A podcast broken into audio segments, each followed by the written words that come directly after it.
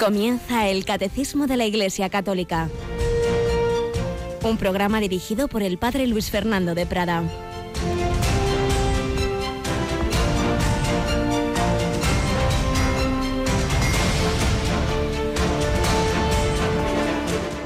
Alabados sean Jesús, María y José. Muy buenos días, muy querida familia de Radio María, que iniciáis este día, este 15 de marzo de 2016, memoria de Santa Luisa de Marillac, martes de esta semana que llamamos de pasión. Y en este día, en esta semana en la que, como nos acaba de recordar Yolanda, estamos realizando nuestros ejercicios espirituales. Bueno, varias de las tantas, porque ya hemos tenido algunas en semanas pasadas, pero esta es la semana en que tenemos ni más ni menos que cuatro tandas de ejercicios espirituales. De madrugada reponíamos los con servidor dirigido hace ya casi diez años, a las cuatro de la mañana. Ahora a las doce y media vendrá el padre Jesús Silva, este sacerdote joven de Madrid. A las seis de la tarde otro sacerdote de Madrid, uno de los directores espirituales del seminario, el padre José Antonio Álvarez. Y a las once de la noche, siempre naturalmente una hora menos en Canarias, las diez allí, tenemos a Monseñor Munilla que no tiene cosas que hacer, pues nada, en directo cada noche nos dirige esa meditación para toda la familia. De la oración, de la unión con Dios, viene nuestra fuerza y esa fe, esa unión con el Señor se tiene que convertir, si es verdadera, en caridad. Como digo, hoy recordamos a Santa Luisa de María, que con San Vicente de Paul fundó las hijas de la caridad. El mundo sería distinto, muy distinto, si en estos tres siglos y medio no estuvieran, no hubieran estado extendidas por tantos lugares, esas hormiguitas azules que han ido repartiendo el amor de Dios muy especialmente a los pobres, a los más necesitados. Hijas de la caridad, como en el siglo XX el Señor suscitaría las misioneras de la caridad a través de la Madre Teresa, pues ya en el siglo XVII, a mediados del XVII, fundó estas hijas de la caridad a través de San Vicente de Paul y Santa Luisa de María. No existe absolutamente ninguna institución, ni de lejos, en la historia que haya hecho tanto bien a los pobres, a los enfermos, a los necesitados, como la Iglesia Católica a través de infinidad de suyas, muy particularmente de la vida consagrada. Son cosas que se suelen olvidar y que debemos recordar porque nosotros mismos muchas veces no las sabemos.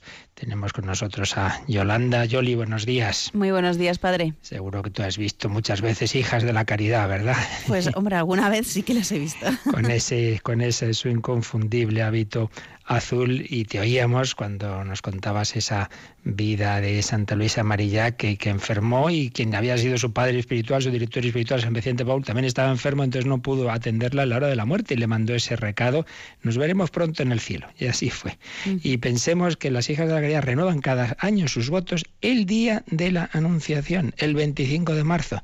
Es muy bonito. María dijo sí y entonces ellas renuevan su sí cada año al Señor, sí, queremos servirte, amarte en los pobres, en los más necesitados. Bueno, pues vamos acabando nuestro apartado del catecismo sobre la Virgen María. Nos ha permitido pues aprender mucho de, de, la mariología, de lo que la Iglesia nos enseña de la Virgen. Todavía nos queda un poquito.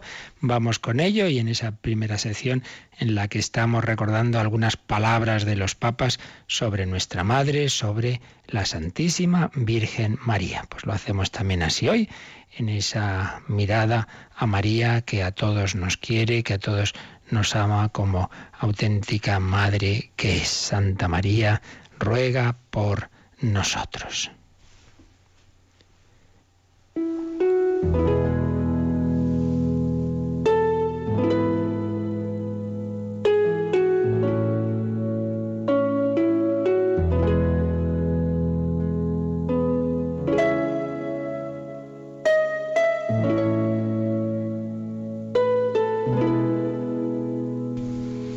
Pues estábamos viendo cómo en su exhortación Evangelii Gaudium, el Papa Francisco al final nos decía preciosas palabras de la Virgen María. Al final del número 286 habla de los santuarios marianos. Y tiene tanta devoción popular que, que estuvo, que tenía muchísimas ganas de estar en Guadalupe que le vimos cómo se quedaba ahí estasiado en privado en el camerino de, eh, de la Virgen de Guadalupe ante esa tilma de Juan Diego pues estuvo cerca de media hora recogido. Pues bien, en esta exhortación nos decía, allí en los santuarios puede percibirse cómo María reúne a su alrededor a los hijos que peregrinan con mucho esfuerzo para mirarla y dejarse mirar por ella. Es lo que él hizo ante esa tilma milagrosa de Guadalupe, mirarla y dejarse mirar por ella. Fijaos que Santa Teresa de Jesús dice que en la oración no se trata de pensar mucho, le dice a sus monjas simplemente miren que las mira Jesús. Bueno, pues es verdad, vamos a estar ante el Señor y como aquel aldeano de Ars, ¿qué hago? Pues yo le miro y él me mira. Pues también ponte ante la Virgen María y piensa que ella te mira y tú mírala a María, mirarla y dejarse mirar por ella. Y seguía escribiendo el Papa. Allí encuentran la fuerza de Dios para sobrellevar los sufrimientos y cansancios de la vida. Cuando nos veamos cansados y abrumados de sufrimientos, acércate a María. Y entonces dice el Papa Francisco como a San Juan Diego, el indicito de México a quien se aparece a la Virgen de Guadalupe, como a San Juan Diego, María les da la caricia de su consuelo maternal y les dice al oído, no se turbe tu corazón, no estoy yo aquí, que soy tu madre.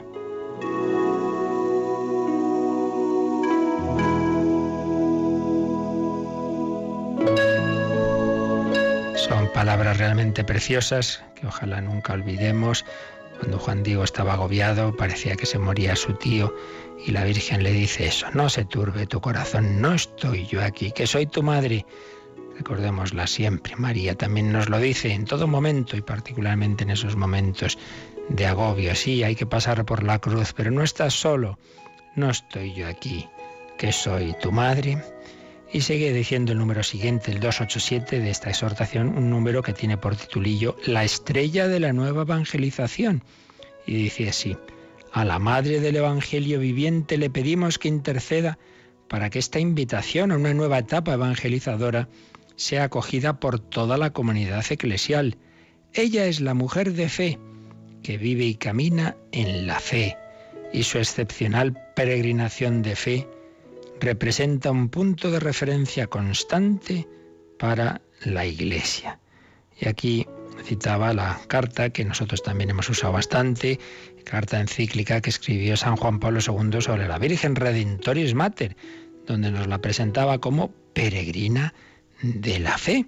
María no tuvo las cosas siempre muy claras y no, no, ella también tuvo sus oscuridades, pero se fió de Dios, tuvo fe. Jesús no tenía fe, Jesús veía, pero María sí. María tenía fe, fe, esperanza y amor. Ella se dejó conducir por el Espíritu, sigue diciendo el Papa Francisco, se dejó conducir por el Espíritu en un itinerario de fe hacia un destino de fe y fecundidad, hacia un destino de fe y fecundidad.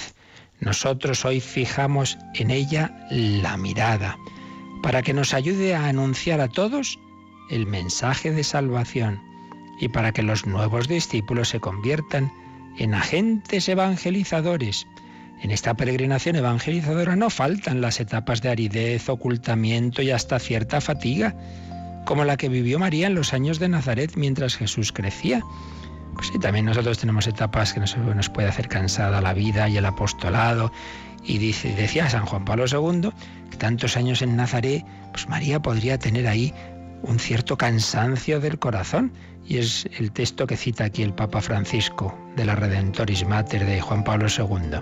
Este es el comienzo del Evangelio, o sea, de la buena y agradable nueva. No es difícil notar en este inicio una particular fatiga del corazón, unida a una especie de noche de la fe, usando una expresión de San Juan de la Cruz, como un velo a través del cual hay que acercarse al invisible y vivir en intimidad con el misterio. Pues de este modo María durante muchos años permaneció en intimidad con el misterio de su Hijo y avanzaba en su itinerario de fe. Es un párrafo de la Redentoris Mater de Juan Pablo II. ¿Qué quiere decir?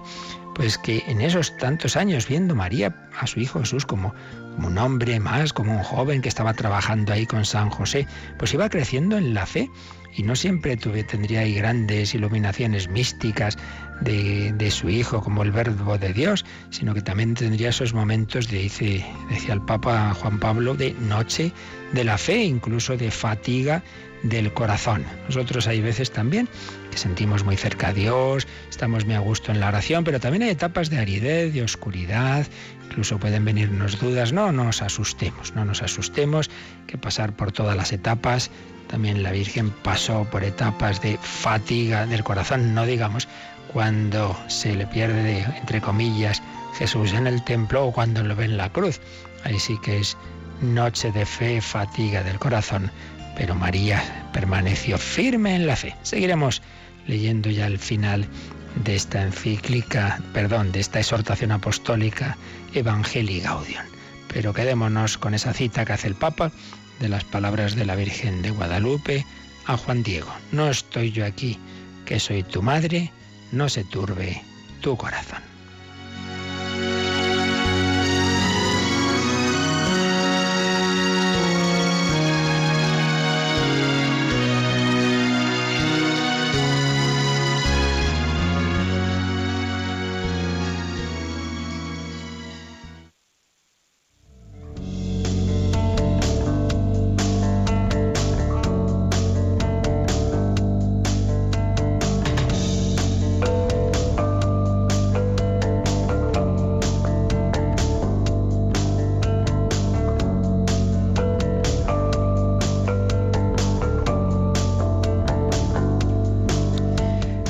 Vamos terminando, como os decía, estos números que en esta parte del credo dedica el Catecismo de la Iglesia Católica a la Virgen María.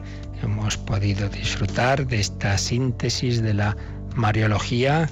Hemos recordado muchas veces ya esas cinco grandes verdades que la Iglesia cree, vive y ora de la Virgen María, la central de todas, la que da sentido a todas. María es Madre de Dios, porque iba a ser Madre de Dios, fue concebida sin pecado, llena de gracia, la Inmaculada Concepción, fue llamada a un amor virginal, María siempre virgen, su cuerpo no quedó en la tierra, esta fue asunta a los cielos en cuerpo y alma, la asunción de María. Y en quinto lugar, María es colaboradora, corredentora, medianera de todas las gracias, madre de la Iglesia, madre del cristiano, distintos matices de esa otra verdad que se refiere a la relación de María con nosotros. Pues bien, estábamos viendo esa tercera verdad que he mencionado, María siempre virgen, virgen antes del parto, concibe por obra del Espíritu Santo, no por obra de varón, virgen en el parto, un parto milagroso, y virgen después del parto, no tiene María después de tener a Jesús más hijos, no tiene ninguna relación física con San José, virgen antes, en y después del parto. Pero después de ver lo que implica todo este dogma, toda esta verdad, lo que es en sí mismo, mm, quedan unos últimos números del catecismo, y casi todos en letra pequeña, lo cual nos indica bueno, que son como ampliaciones, puntos no tan importantes, pero que siempre nos enseñan, por supuesto, que vienen a, digamos, a relacionar esta verdad con otras. Y es que la fe católica pues es algo armónico, coherente. Todas las verdades están relacionadas unas con otras, ahí se muestra su verdad. La mentira eh, no, no tiene armonía, pero la verdad es coherente en todo, es un poliedro con muchas caras, la, la visión católica de, de, Dios, del hombre, del mundo, y por ello tiene un último apartado, este, esta parte del catecismo que se titula La maternidad virginal de María en el designio de Dios como para buscar, digamos, el trasfondo, cuál es el sentido, cuál es el significado, por qué, cuáles serían las razones por las que el Señor pues lo hizo así y ha querido esa maternidad virginal. ¿Qué tiene que ver que María sea virgen con las otras verdades? Todo esto es lo que nos va a explicar el catecismo a partir del número 502. Así que cogemos el catecismo, Yolanda, y vamos a leer este número 502. La mirada de la fe unida al conjunto de la revelación, puede descubrir las razones misteriosas por las que Dios, en su designio salvífico, quiso que su Hijo naciera de una virgen, Estas razones se refieren tanto a la persona y a la misión redentora de Cristo como a la aceptación por María de esta misión para con los hombres.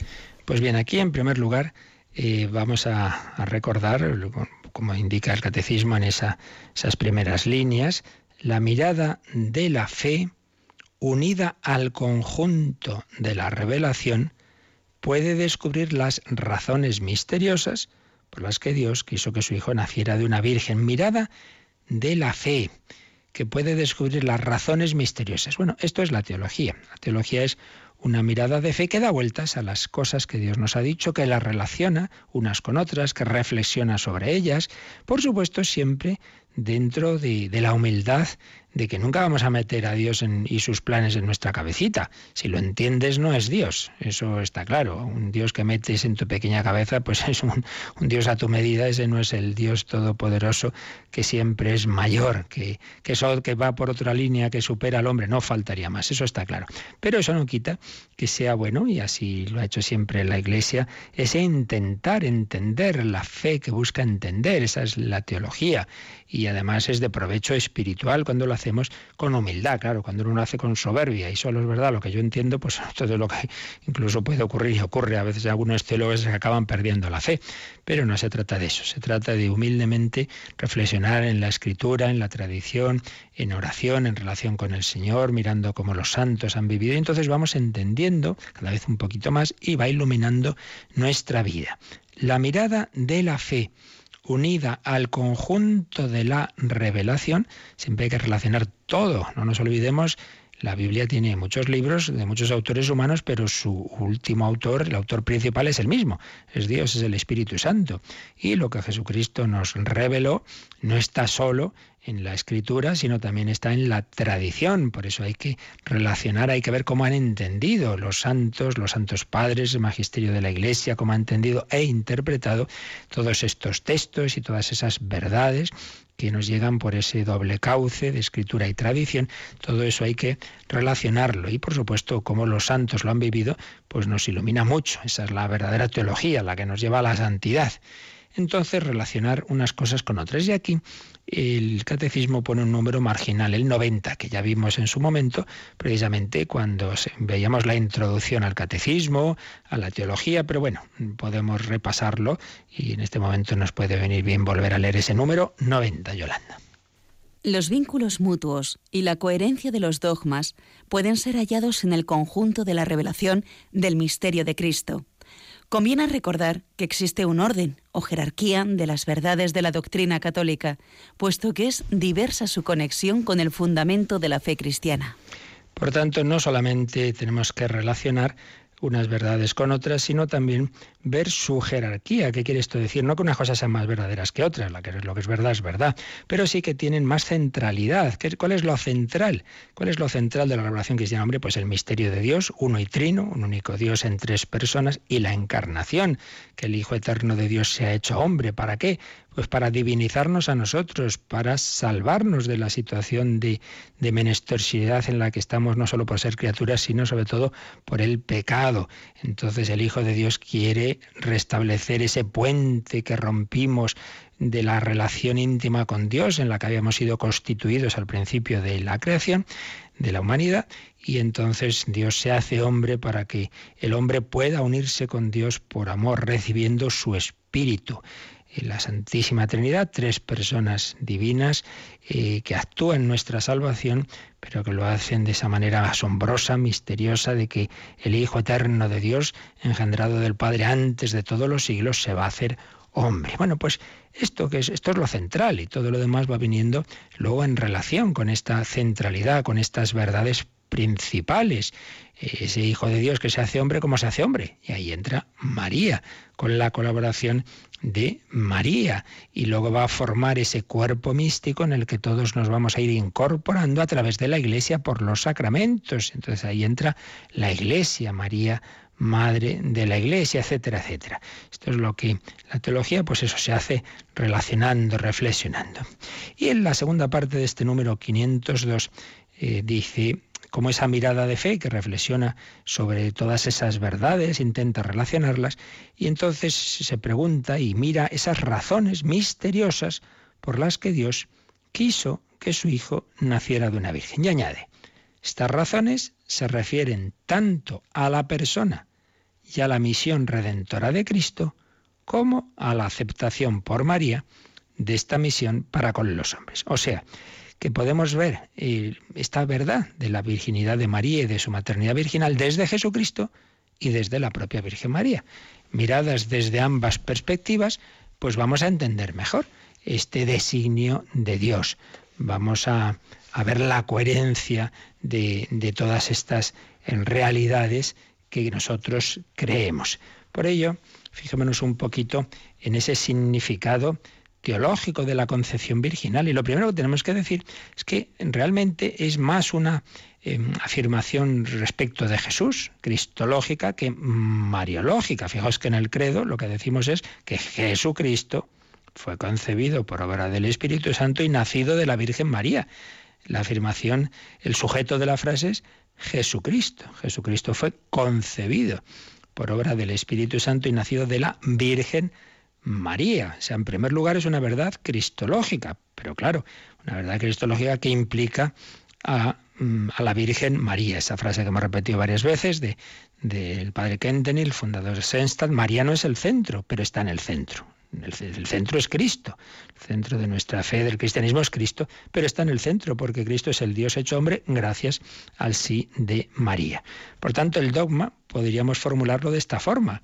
Jesús fue concebido virginalmente. María es virgen, es dicho desde María. Desde Jesús, Jesús fue concebido virginalmente.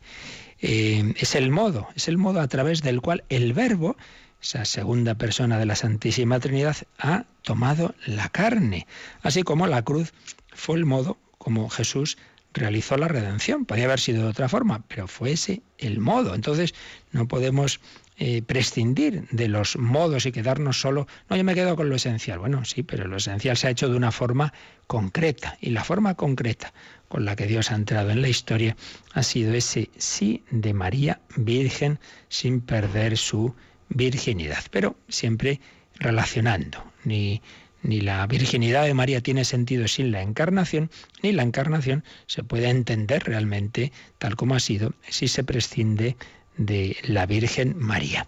Y en, esta, en este misterio vemos esos dos aspectos claves del cristianismo que siempre están presentes y que a nuestra mente cuesta conciliar, la trascendencia de Dios y su inmanencia. La trascendencia quiere decir que Dios es otra cosa, que Dios es siempre distinto al, al mundo, a la creación.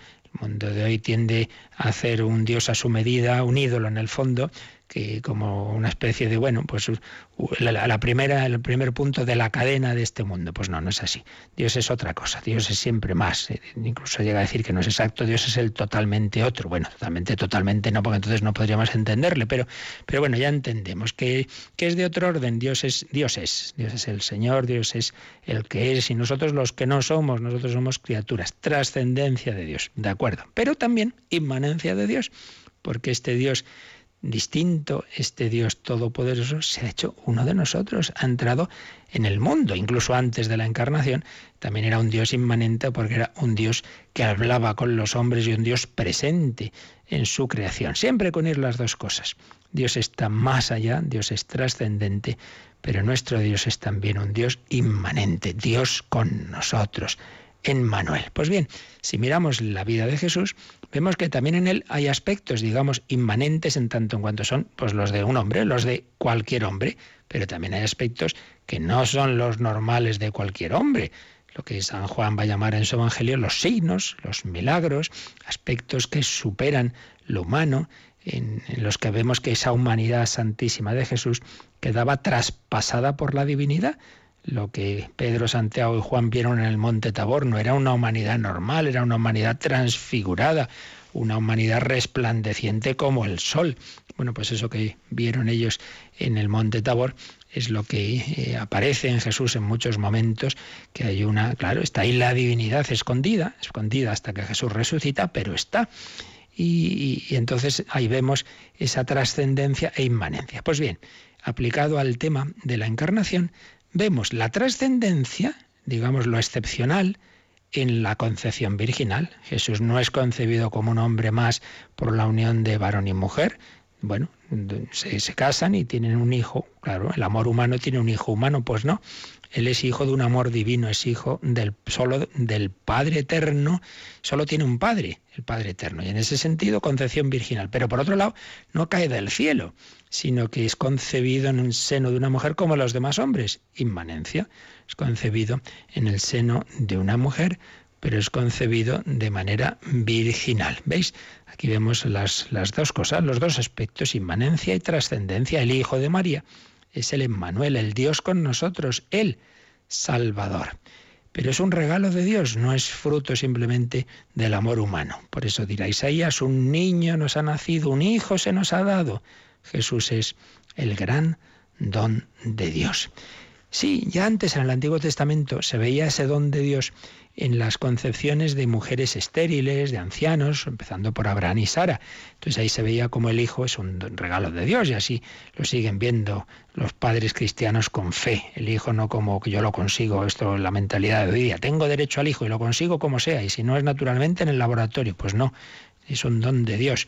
Y era un don de Dios especialmente en aquellas concepciones de, de matrimonios estériles y lo sigue siendo hoy día. Pues yo también conozco y seguro que todos conocéis casos de matrimonios que aparentemente no podían tener hijos y mira, una oración, un, acudir a la Virgen, etcétera, y, llega ese, ese hijo. Hay casos realmente impresionantes que, que, que yo, un servidor, conoce. Bueno, pues si eso es un don de Dios, el concebir un matrimonio que parecía o que era estéril, mucho más el concebir una virgen es ese gran don de Dios.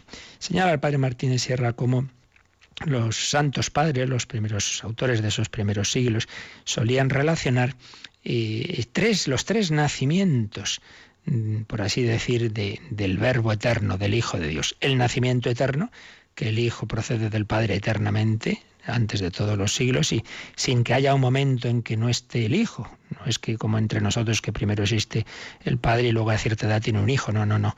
El Padre eternamente está engendrando al Hijo. Primer nacimiento, el nacimiento eterno del Verbo. Segundo nacimiento, el nacimiento de Cristo en el seno virginal de María en Belén. Y tercer nacimiento, el, del cristiano que nace místicamente en el bautismo, en él, digamos así, renace Jesús y es hecho, somos hechos hijos de Dios e hijos de María. Pues bien, el hecho, como decíamos antes, de que Jesús exista sin un Padre terreno, manifiesta más ese su primer nacimiento eterno. Jesús solo tiene un Padre, el Padre Celestial, el Padre que lo es suyo desde siempre. Y el Evangelio de San Juan, pues, sobre todo, no solo, pero sobre todo en él, parece mucho esa relación de Jesús con el Padre Eterno. No hay dos padres físicamente Jesús no tiene no, procede de San José, sí en todos los demás sentidos, pero realmente solo tiene a su Padre eterno. Entonces esa virginidad es un signo de su divinidad. Y por ello es, es concebido de esa manera virginal garantía, por otra parte, de, ese, de nuestra afiliación divina, lo que dice San Juan en el versículo 13 de su prólogo, nosotros los que hemos creído en aquel que no nació de carne, ni de sangres, ni de amor mundano, ¿no? sino que nació de Dios, los que creemos en ello, por otro lado, también hemos entrado en esa filiación divina, tercer nacimiento, la posibilidad de ser injertados en el cuerpo místico de Cristo y participar de, su vida divina. Podemos, dice el padre Martínez Sierra bellamente, que la maternidad virginal de María es la traducción plástica llena de ternura del dogma de Calcedonia. ¿Recordáis el concilio de Calcedonia? Pues usa esos términos, precisa que Jesús es una única persona, persona divina, pero en dos naturalezas. Es verdaderamente hombre y es verdaderamente Dios. Entonces decía este mariólogo, Jesús es verdaderamente hombre porque María es verdaderamente madre es verdaderamente madre. Virginal nos introduce en lo que desborda al hombre y nos lleva a la esfera de lo divino. Es verdaderamente hombre, pero es verdaderamente Dios.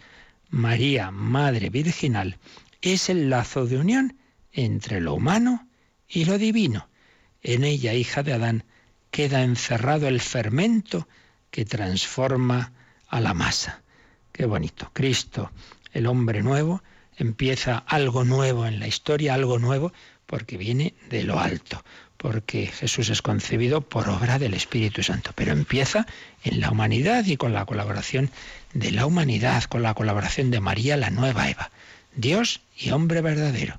María, el lazo de unión de lo humano y lo divino. María es madre de esa persona divina que por otro lado es nuestro hermano. Vamos a pedir a María que nos acompañe en nuestra peregrinación de fe. Hablábamos antes de esa peregrinación de fe que ella también tuvo. Ella tuvo que creer que ese que necesitaba de ella, ese niño pequeño, por otro lado era su creador, era su Dios. María haría constantes actos de fe.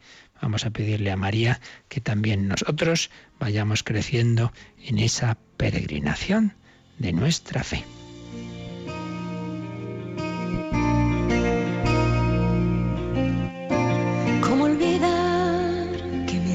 La vida?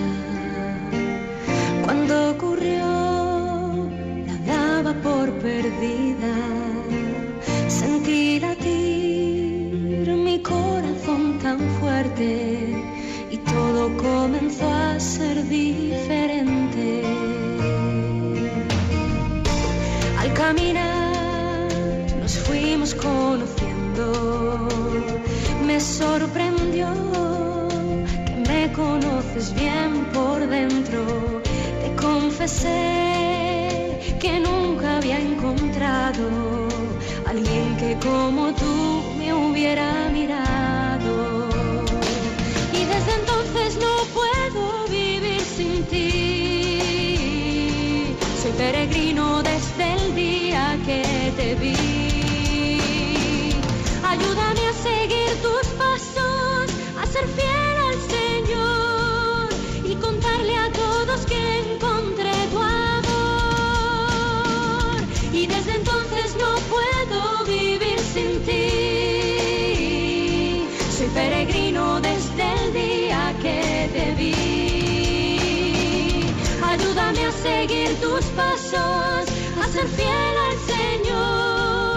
y contarle a todos que encontré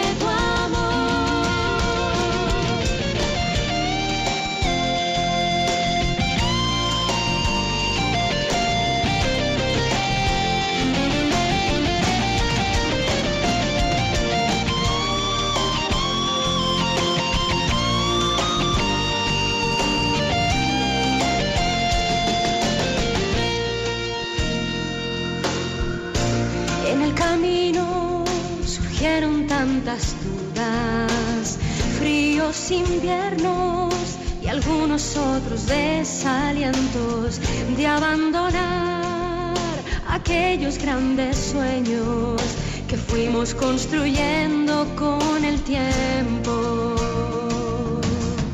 Pero otra vez ella salió a mi encuentro,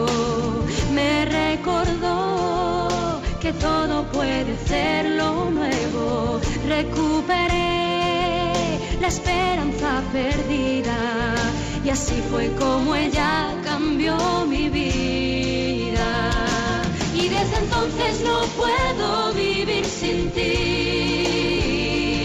Soy peregrino desde el día que te vi. Ayúdame a seguir tus pasos, a ser fiel al Señor y contarle a todos que encontré tu amor. Y desde entonces no puedo vivir sin ti. Vivir. Soy peregrino desde el día que te vi. Desde el día que te vi. Ayúdame a seguir tus pasos, a ser fiel al Señor.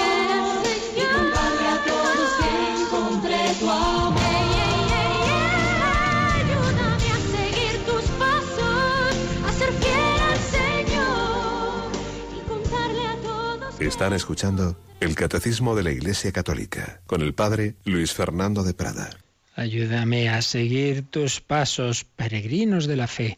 como María lo fue. Bueno, pues en este número 502 hemos dado un poquito una visión de conjunto de cómo se relacionan esas verdades centrales de la encarnación, Jesús es Dios, Jesús es hombre, con esta otra verdad que hemos estado viendo, María es madre, pero madre virginal.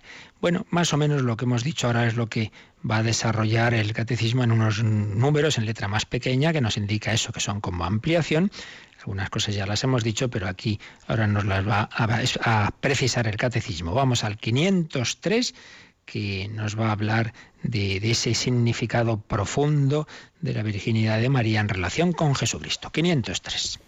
La virginidad de María manifiesta la iniciativa absoluta de Dios en la encarnación. Jesús no tiene como Padre más que a Dios. La naturaleza humana que asumió no le ha alejado jamás de su Padre. Uno, y el mismo es por naturaleza... Perdón.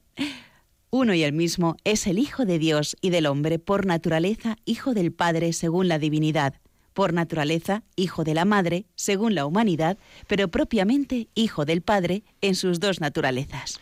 Sí, te has metido ahí en temas teológicos profundos, ¿verdad? Son citas de concilios y concretamente este es un concilio de Friuli, pero viene a decir lo que ya había dicho el, el concilio de, de, Calcedonia, que antes citábamos, ¿verdad? Una única persona, ¿quién es? ¿Quién es ese? El quién, el sujeto último de responsabilidad de acciones, ¿quién es el Hijo Eterno de Dios, la segunda persona de la Trinidad? Pero ¿qué es? Recordad estas dos preguntas. ¿Quién? La persona. ¿Qué? La naturaleza. ¿Qué es? es eh, ¿Quién es ese que viene por ahí? Es Juan. ¿Qué es? Médico y abogado. ¿Quién es ese que viene por ahí? El Hijo Eterno de Dios. ¿Qué es? Dios y hombre verdadero. Y por eso, consustancial con su Padre en la divinidad, comparte la misma naturaleza divina, como decimos en el credo, consustancial homoousios tu patri, la famosa expresión griega del concilio de Nicea, que nosotros en nuestro credo decimos de la misma naturaleza del Padre, consustancial con el Padre y consustancial con la humanidad, y concretamente ese concilio decía, consustancial, el concilio de Friuli, con su madre en nuestra humanidad. Qué bonito, es consustancial con el Padre como Dios, consustancial con su Madre como miembro de la naturaleza humana. Es nuestro hermano, es verdadero hombre, sin pecado, pero es que el pecado no es parte del ser hombre.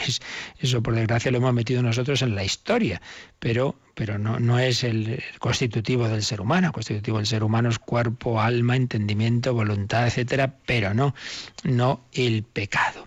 Así pues, este número viene a insistir en lo que antes decíamos. Pero creo que es interesante recordar algo que creo que ya, ya mencionábamos, una otra, digamos, otra relación de aspectos de, la vida de Cristo, como os decía antes, es importante y bonito en la teología y en la vida espiritual que relacionemos unas cosas con otras.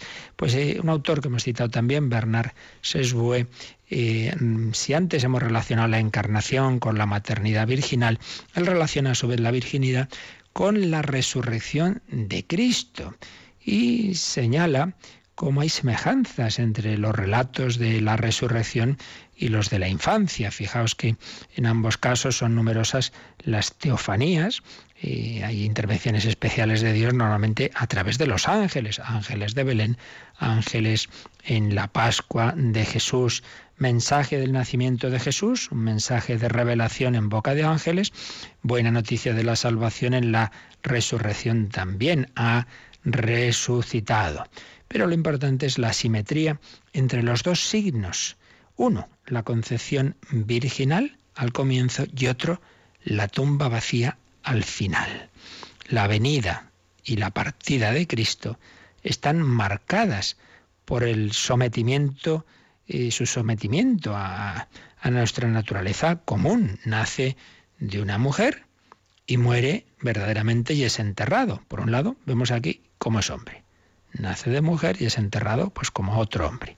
Pero por otro lado, y a la vez hay signos que dicen que no es como otro hombre. Sí, sí, nace de mujer, pero ha sido concebido virginalmente. Y sí, sí, ha sido enterrado, pero resucita. Vemos de nuevo lo mismo, Dios y hombre.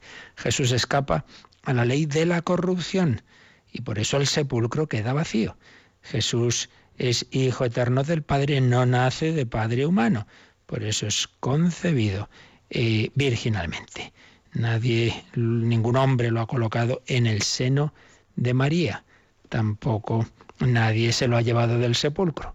Y ambos misterios, la concepción y nacimiento virginal de Jesús y la resurrección, provocan el mismo escándalo y no son creídos, incluso provocan interpretaciones malévolas. Recordad, ya pronto hubo una calumnia que algún autor eh, anticristiano de los primeros siglos recoge de que Jesús era fruto de un adulterio y por otro lado el Evangelio de San Mateo recoge también que los discípulos habían robado el cuerpo de Cristo. Bueno, pues ya enseguida surgieron esa oposición a los dos signos, al nacimiento virginal de Cristo. No, no puede ser, este es hijo de saber de quién.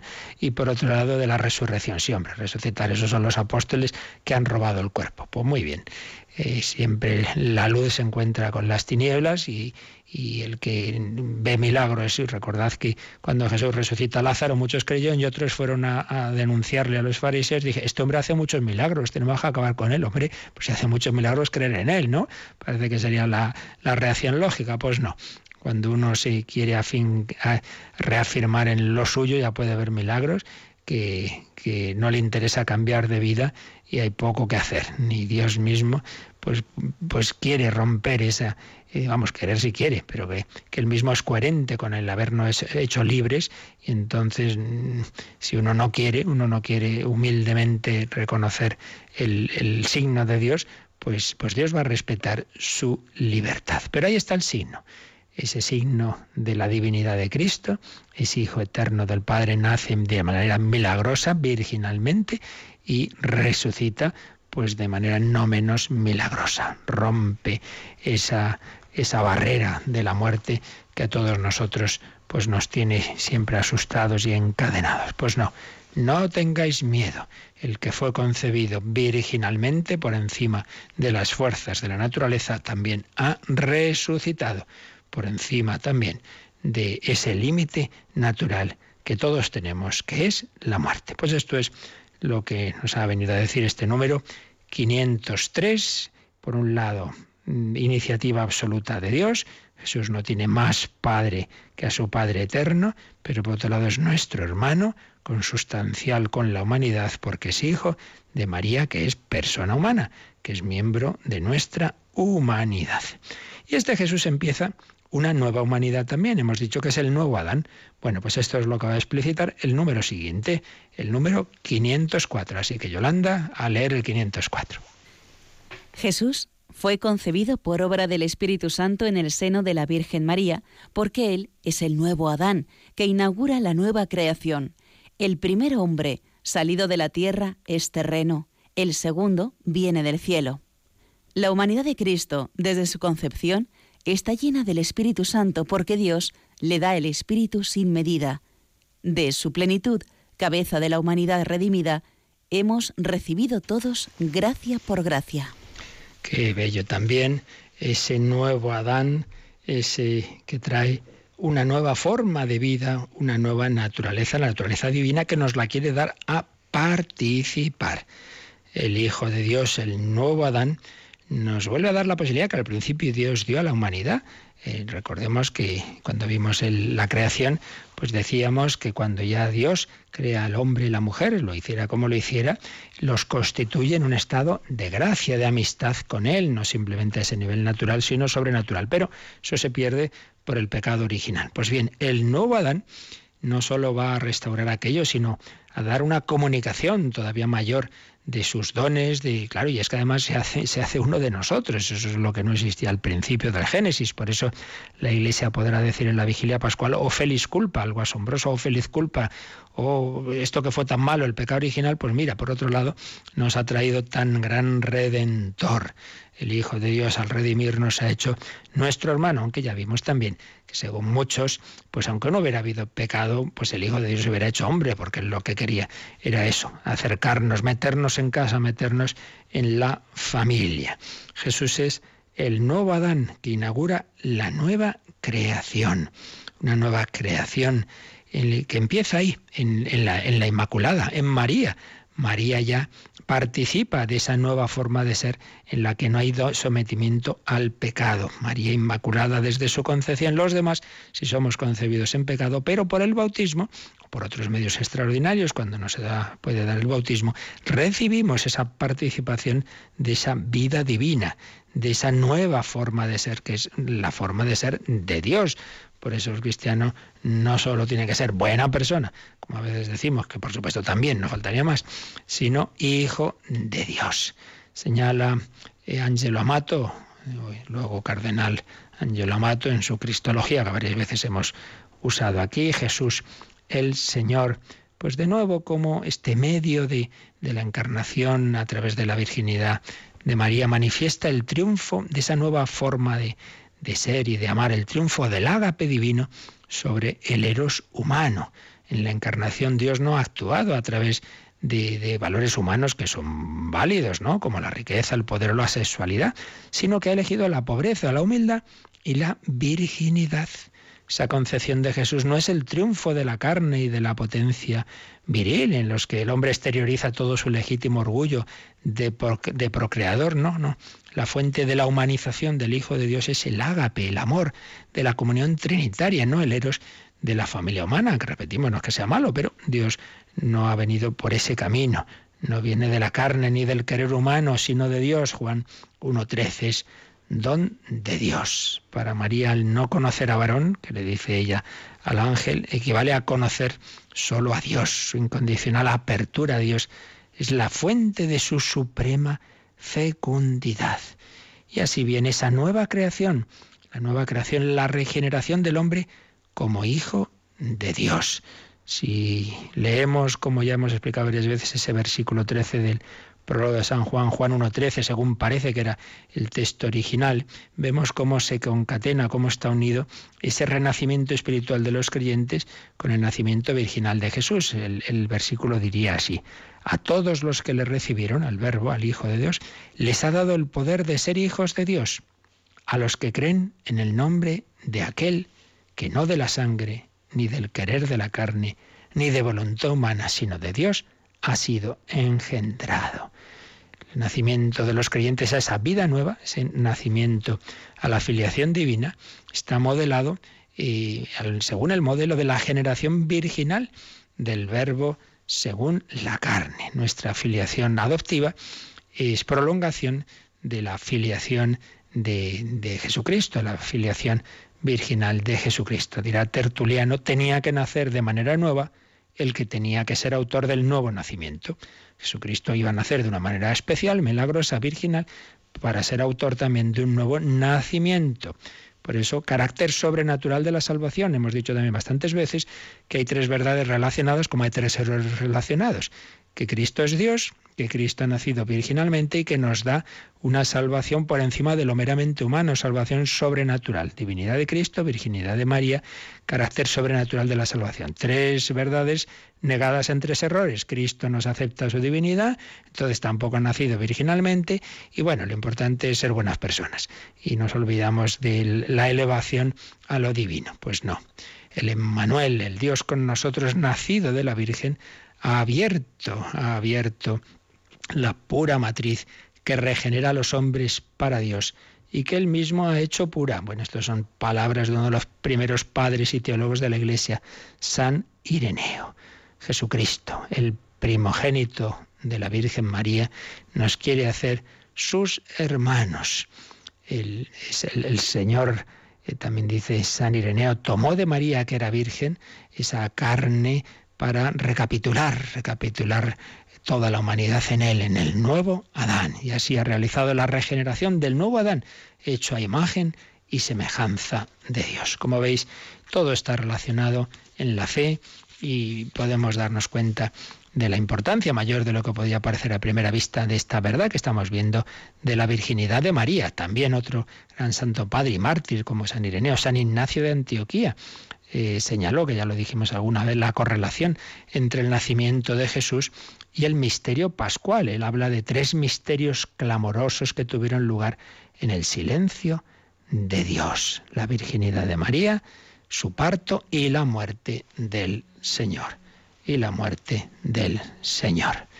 Así pues, pidamos a la Virgen María esa visión de fe y ser agradecidos porque mm, el Hijo que ella asume en sus entrañas es el que nos da esa posibilidad de vivir de otra forma, de renacer de nuevo también lo hemos hecho por el bautismo, pero no nos olvidemos que si luego perdemos, como tantas veces lamentablemente nos ocurre, esa vida divina, esa gracia de Dios, la perdemos por el pecado, la penitencia, la confesión, viene a ser como un nuevo bautismo, una segunda tabla de salvación que decían los santos padres. Muy bien, pues lo dejamos aquí, ya seguiremos eh, mañana, si Dios quiere, profundizando en este significado eh, teológico y espiritual, como veis, con implicaciones para nuestra vida, de la virginidad de María. Lo reflexionamos, acogemos a María, nuestra dulce madre, y como siempre también podéis ahora hacer vuestras dudas, consultas sobre esto u otros temas.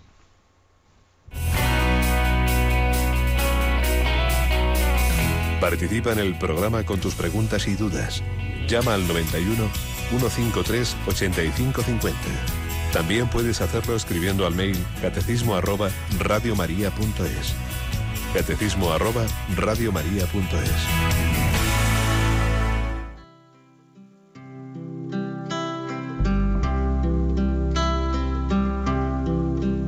Dulce Madre, no te alejes, tu vista de mí no apartes Ven conmigo a todas partes y solo nunca me dejes.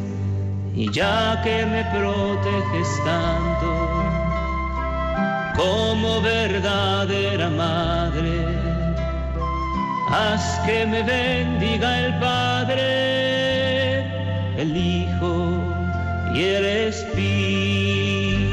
Santo. Dulce Madre, no te alejes, tu vista de mí no apartes. Ven conmigo a todas partes y solo nunca me dejes.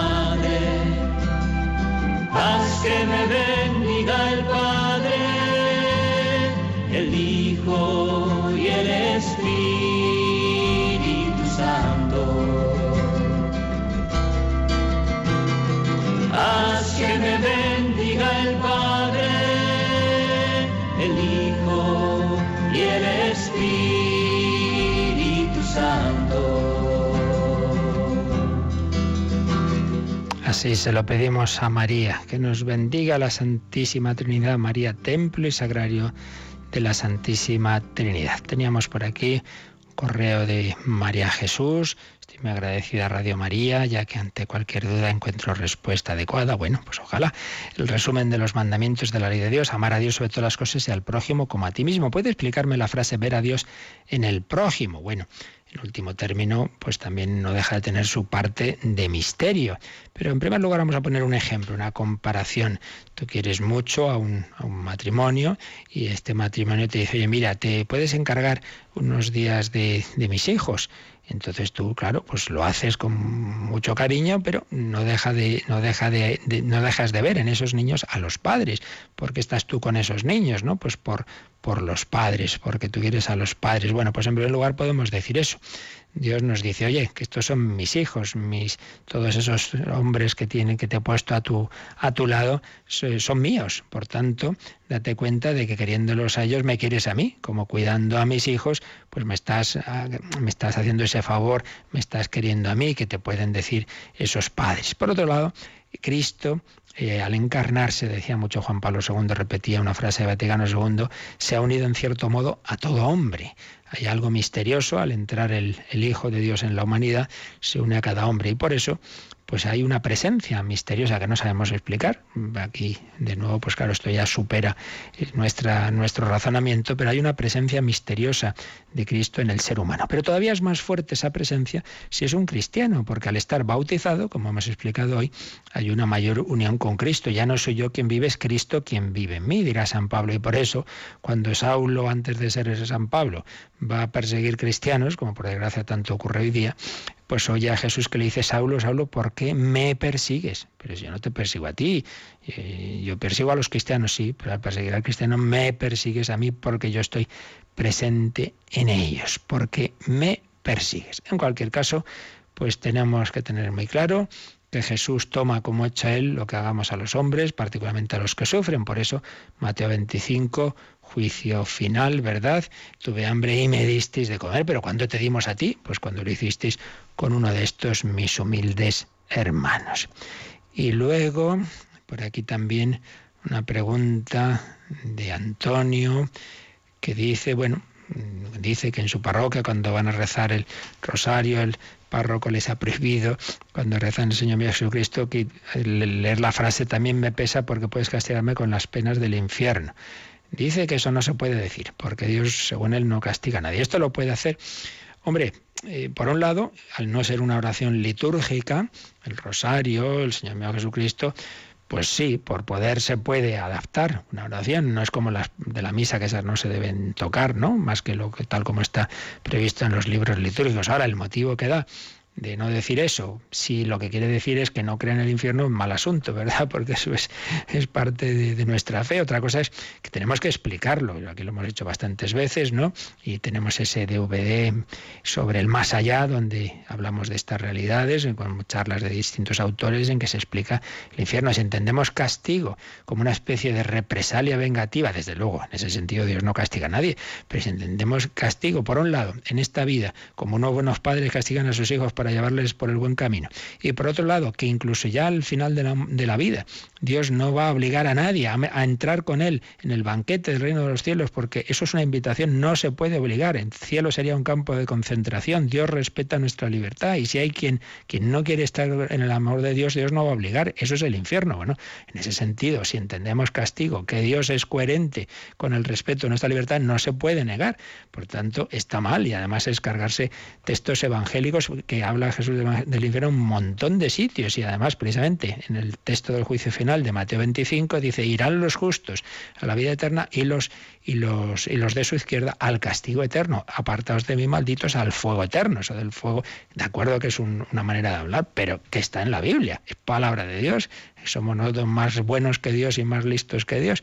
En fin, claro, yo no entro a juzgar en concreto una situación que no conozco, de la que aquí se me habla, de un Yo lo que simplemente digo es que porque nosotros creamos en el amor misericordioso de Dios, eso no quiere decir que no exista el infierno. Y de hecho, el Papa Francisco, que tanto habla de la misericordia de Dios, también bastantes veces ha hablado del infierno. ¿eh? Incluso en algunos sitios dice, y si no os convertís, pues os, estáis arriesgando ir al infierno. Por tanto, no, no nos armemos líos. Una cosa es que nos cueste entender esto, pero otra cosa es que Dios, que ha muerto por cada hombre para que nos salvemos, respeta nuestra libertad.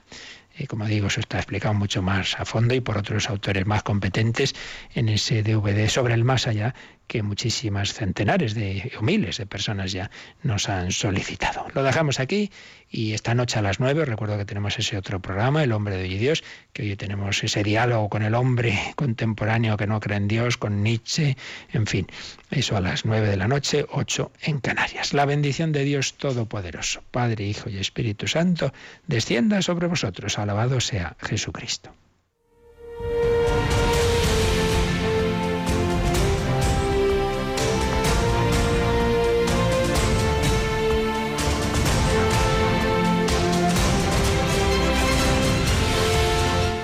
Han escuchado en Radio María el Catecismo de la Iglesia Católica. Un programa dirigido por el Padre Luis Fernando de Prada.